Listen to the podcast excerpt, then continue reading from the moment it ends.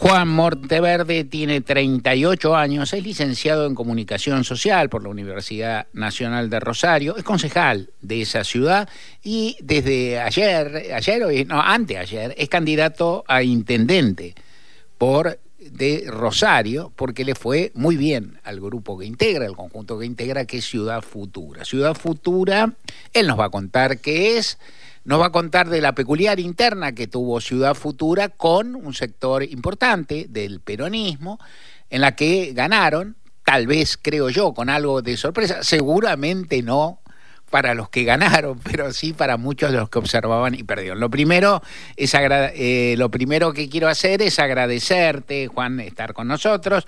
Lo segundo es felicitarte. Lo tercero, o tal vez lo primero, es decirte buenas tardes. Y luego que nos cuentes un poco, primero, qué es Ciudad Futura, cuál es su historia, y luego, más adelante, cómo fue esta peculiar interna que propusieron, libraron y que ustedes ganaron. ¿Qué haces, Mario? ¿Cómo estás? Bien. Un placer poder, poder charlar con vos. Soy gran seguidor de tus, de tus columnas, así que un gran placer. Dale. Bueno, entonces por partes. Eh, Ciudad Futura es un partido político que, que fundamos nosotros mismos desde, desde cero. Nosotros, yo cuando, cuando empecé a militar a los 20 años, veníamos de, de la crisis de 2001, de la, de la fuerte crisis de representación política que había en Argentina y teníamos ganas, como, como todos los jóvenes, de militar, de realidad, pero no encontrábamos un espacio. A ver, te estamos escuchando con cierta dificultad. ¿Vos te estás moviendo de casualidad? Estoy, estoy yendo para Buenos Aires en la ruta, así que ah, capaz que ah, así, así que tenemos, bueno, ok, vamos bancando y cualquier cosa, si se complica un poco, te digo que pares. Ahora te escucho mejor. Seguí, por eh, Decía que veníamos de la crisis del 2001, de no sentirnos representados por ningún espacio, y decidimos primero armar nuestro propio movimiento social. Ese movimiento social empezó a tener mucha repercusión en la ciudad por, por el tipo de peleas que daba, por, por el tipo de propuestas, y sin buscarlo quizás empezamos a representar a distintos sectores de, la sociedad rosarina y dijimos, bueno, ¿por qué no armar nuestro propio partido político? Eh, fundamos Ciudad Futura desde cero, juntando afiliado por afiliado, nos decían que era imposible, que si uno no tenía muchos recursos económicos o si no tenía algún padrino en Capital Federal, un padrino político, era muy difícil meterse en la política institucional. Lo hicimos, hoy somos el bloque de concejales más grandes del Consejo Municipal de, la ciudad y ante la crisis de violencia que está viviendo Rosario, que ya Argentina conoce muy profunda, decidimos ampliarnos, decidimos eh, construir un nuevo espacio que se llama Rosario Sin Miedo, donde nos juntamos con distintos sectores del peronismo, del progresismo, incluso socialismo que, que no quiere irse con el PRO, una gran tradición que hubo en la, en la provincia de Santa Fe, el socialismo que se fue con el PRO, y nos juntamos en un gran espacio que se llama Rosario Sin Miedo, y el domingo eh, triunfamos en esa primaria y ahora vamos a un escenario inédito que es enfrentar al intendente en un balotaje, porque solamente quedamos dos candidatos y con muchísimas chances de, ganar nada más y nada menos que la ciudad de Rosario. Eh, Juan, cuando vos, cuando vos decís que son el primer bloque, obviamente estamos hablando ahora, sí, porque ahora todavía no han cambiado las autoridades. O sea, a partir de 2021 son el primer bloque en concejales. Hola. Hola. Se me corta. Se cortó, esperamos. Le preguntaba Juan Monteverde candidato a intendente de Ciudad Futura, a ver si se entiende, vamos repasando, es igual es sencillo, pero es interesante.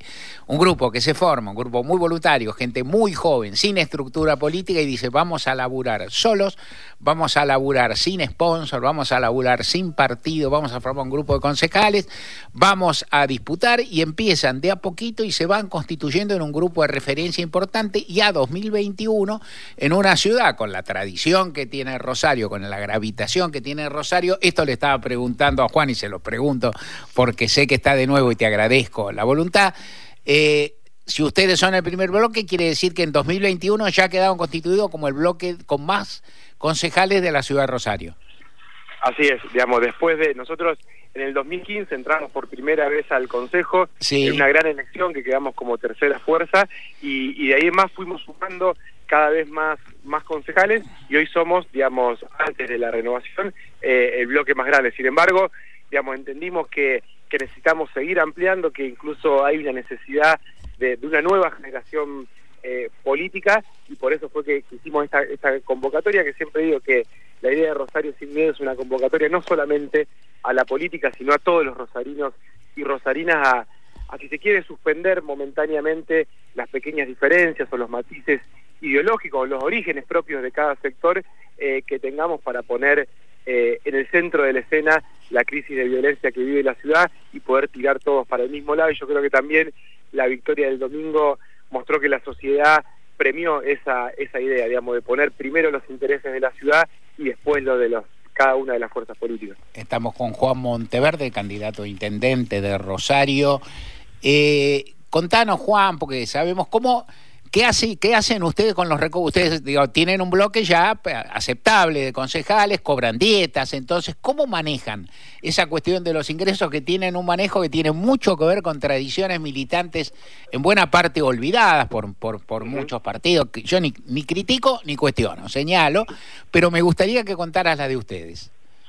Bueno, una de las cosas cuando entramos en el, en el 2015, después de muchos años como como movimiento social al, al Consejo, eh, una de las cosas que dijimos fue, bueno, tenemos que de alguna forma generarnos algunos anticuerpos para, para que esas instituciones que están muy diseñadas para, para decir, bueno, viene gente de afuera con un ímpetu, con determinados eh, deseos, con determinada voluntad de cambio, y muchas veces las instituciones estatales están diseñadas de modo tal que todo ese ímpetu del inicio lentamente se vaya, se vaya menguando y uno un poco se termine transformando en lo que criticaba. Por eso uno de esos anticuerpos que nosotros decidimos tomar fue eh, donar el 70% de nuestro salario en primera instancia, después el 50% porque logramos reducir los, los de todos los concejales un 30%, donar, eh, y lo hacemos hasta el día de hoy, el 50% de nuestros salarios a, a Ciudad Futura para de ese modo, por un lado, fortalecer los proyectos de gestión social, que es una de las características que tiene Ciudad Futura, que después si querés te, puedo contar, y por el otro lado, para autofinanciar las campañas políticas. Es decir, cada vez que nosotros nos presentamos elecciones, solventamos las campañas mayoritariamente con esas donaciones y con los aportes de los de los simpatizantes de los afiliados y eso nos permite esa esa autonomía económica para solventar la campaña que son cada vez más costosas nos da la autonomía política para que después poder decidir decidir libremente digo esa esa fue una de las claves creo para nosotros para no convertirnos en lo que criticábamos para no hacernos un estándar de vida que no es el que teníamos antes de ingresar a las instituciones y además para, para reforzar esa autonomía política. ¿Y cuál era el estándar de vida que vos tenías, Juan Monteverde, antes de entrar a las instituciones?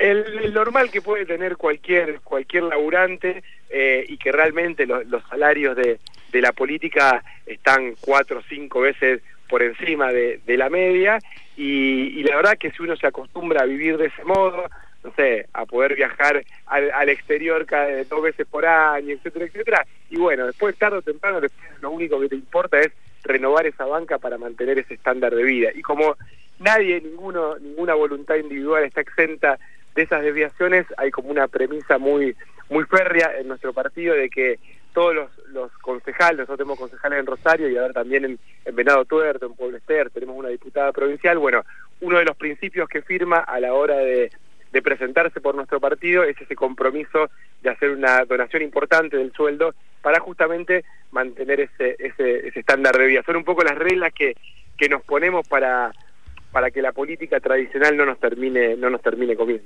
Eh, contanos brevemente, pero, pero los, vos decís, venimos de movimientos sociales, venimos de movimiento social de la ciudad, ¿por qué no nos contás algunos de los proyectos que impulsaron y algunos que pudieron concretarse en Rosario hasta ahora, en lo que uno no diría que es la prehistoria de ustedes, bueno, pero que es, digamos, todo lo que hicieron antes de esto que puede llegar a ser, que ya es, creo yo, por, por circunstancias políticas, un salto de calidad. ¿Qué es lo que pudieron hacer hasta ahora en Rosario o promover?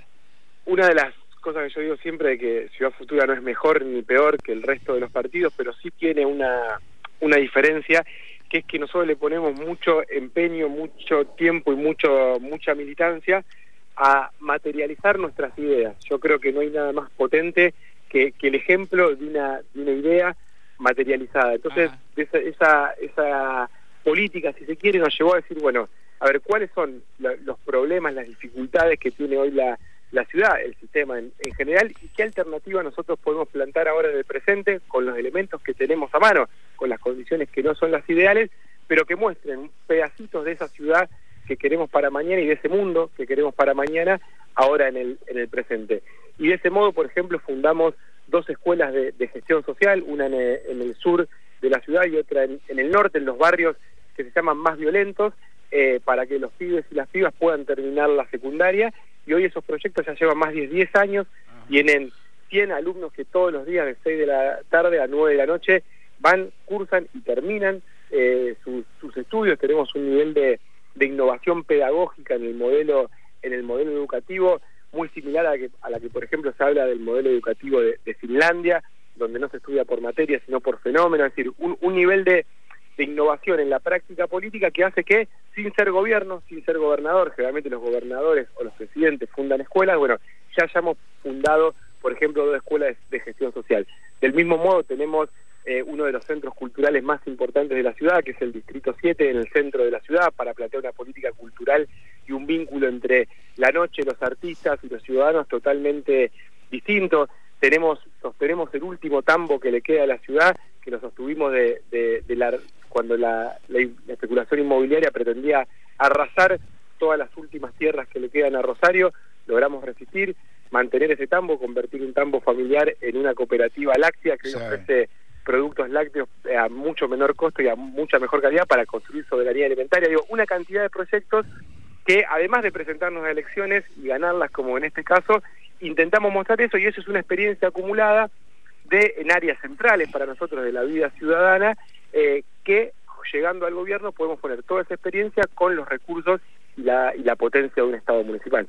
Juan Monteverde, y si llegaran a ganar las elecciones respecto de los temas graves que afectan a la ciudad, que son, por cierto, la ciudad de Rosario es una belleza, uno podría decir, Rosario tiene un piso cultural, un piso de buena, un piso de buena vida, de gente buena, de música, de universidad, de garantizado, diría uno, por decirlo de alguna forma, y tiene desde hace un tiempo la marca de la inseguridad, el, ¿no? es decir, el narco y demás.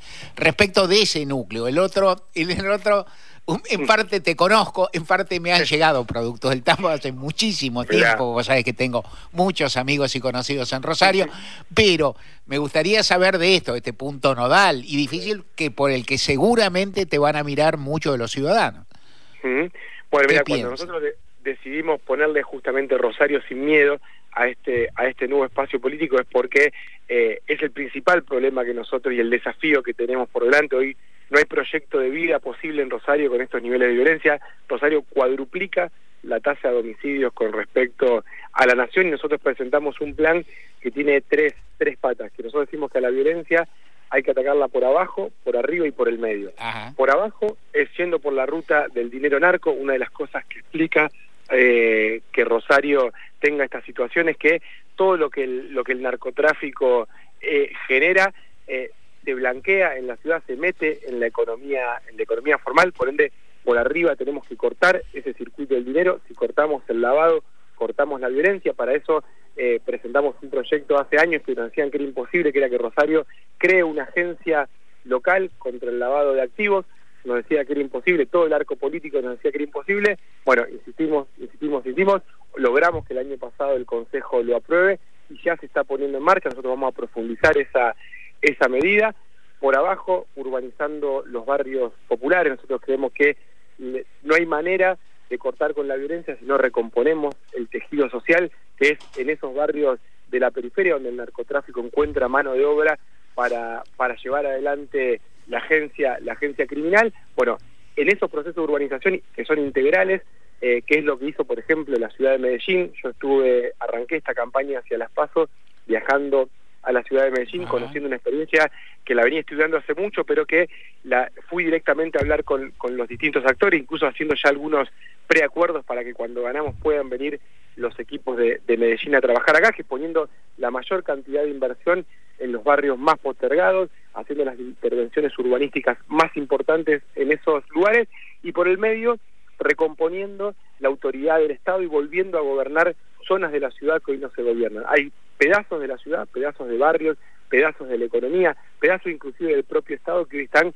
fuera del radar. Bueno, tenemos que recomponer la autoridad estatal y que el Estado vuelva a gobernar eso, esos territorios. Digo, eso, como un resumen rápido, de una estrategia, vuelvo a decir, por abajo, por arriba y por el medio, y ahí evidentemente tenemos que plantear una relación distinta con la provincia y con la nación. Esos son parte de los desafíos que tenemos con, con un cambio de actitud con respecto al gobierno municipal y es donde se tiene que plantar un intendente para poner a Rosario en el lugar que se merece.